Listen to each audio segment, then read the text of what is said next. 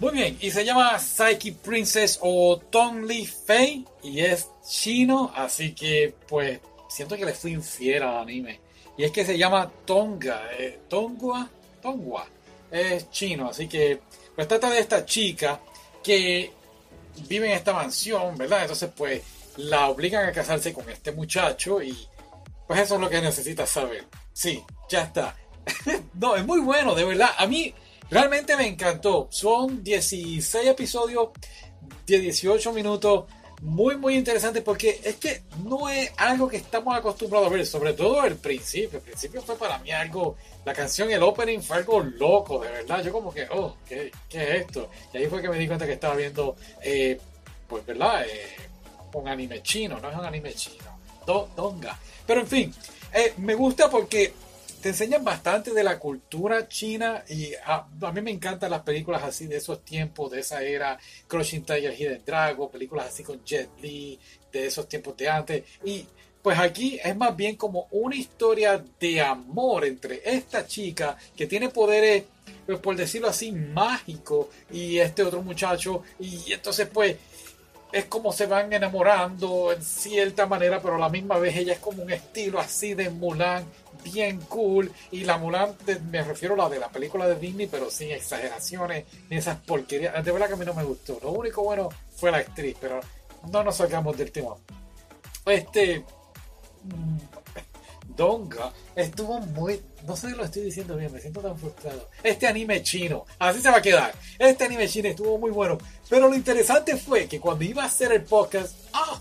Hay un live action que. Así que pues puse a buscar aquí y acá y entonces hay un live action. Eh, son dos temporadas, pero lo interesante es que casi todos los episodios duran alrededor de un minuto y diez segundos, excepto la temporada 2, que son un poquito más largos, son como casi dos minutos y algo más.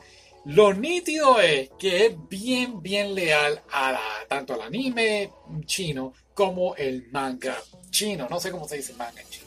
En fin, eh, entonces, claro, la temporada 1 pues eh, bien parecida. Ya la temporada 2 como que se relajaron un poquito más y empezaron a hacer distintas cositas aquí y allá. Sobre todo algo que el anime chino falló fue en hablar un poquito más del villano. Porque hay un malo, pero es como que los envidiosos de la princesa, de la muchacha, pues quieren detenerla. No, ah, se va a casar con. Está casada ya, está casada con el tipo.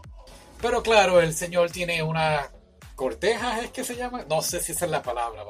Pero en fin, tiene otras mujeres y como que se están peleando por él. Y, pero ella es la princesa casada con él. Y pues la llega este malo, pero también tiene que ver con un anillo que él tiene. Oh, by the way, ella puede ver como unos espíritus, fantasmitas, y me recordó mucho, por eso es que menciono a Mulan por mucho, pero ya ese es el muñequito de series animadas de Disney.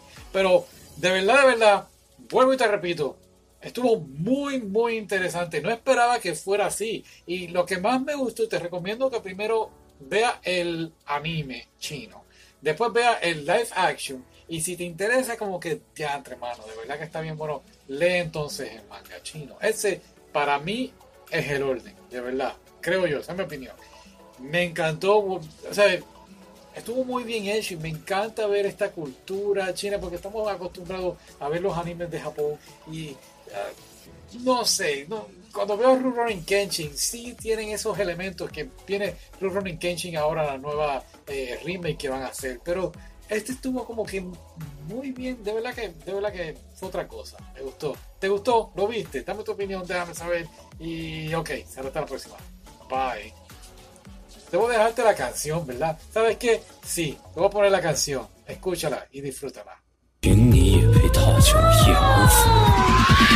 山坡那边红花夕阳满天开，来个东边漂亮小妹嫁来爱，嗨哟，一儿呀嘿，瞧见红花好宝呀嘿，水灵灵的小骨朵嘛等着过来采，月亮下。